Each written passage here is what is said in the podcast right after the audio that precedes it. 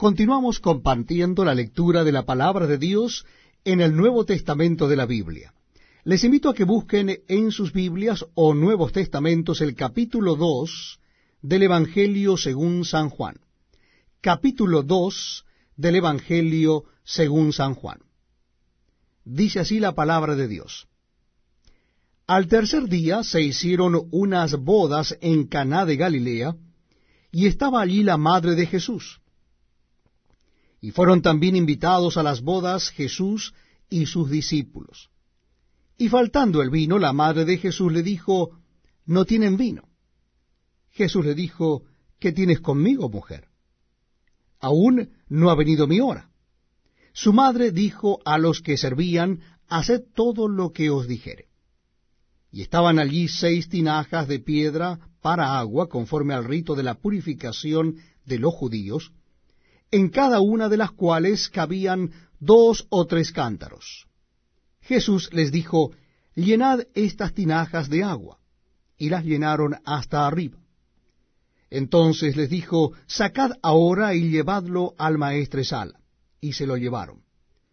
Cuando el maestresala probó el agua hecha vino, sin saber él de dónde era, aunque lo sabían los sirvientes que habían sacado el agua, llamó al esposo y le dijo, Todo hombre sirve primero el buen vino, y cuando ya han bebido mucho, entonces el inferior, mas tú has reservado el buen vino hasta ahora.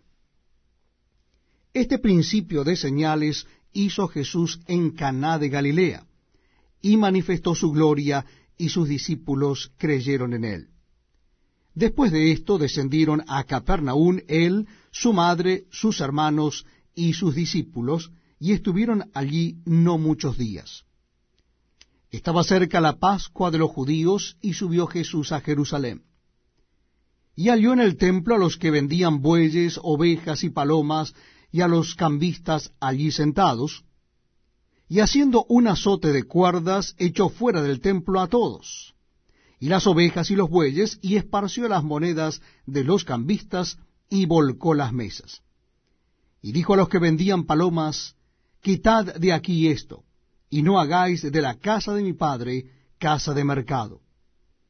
Entonces se acordaron sus discípulos que está escrito, El celo de tu casa me consume. Y los judíos respondieron y le dijeron, ¿Qué señal nos muestras ya que haces esto? Respondió Jesús y les dijo, Destruid este templo, y en tres días lo levantaré. Dijeron luego los judíos, En cuarenta y seis años fue edificado este templo, y tú en tres días lo levantarás. Mas él hablaba del templo de su cuerpo. Por tanto, cuando resucitó de entre los muertos, sus discípulos se acordaron que había dicho esto, y creyeron la escritura y la palabra que Jesús había dicho. Estando en Jerusalén en la fiesta de la Pascua, muchos creyeron en su nombre, viendo las señales que hacía. Pero Jesús mismo no se fiaba de ello, porque conocía a todos,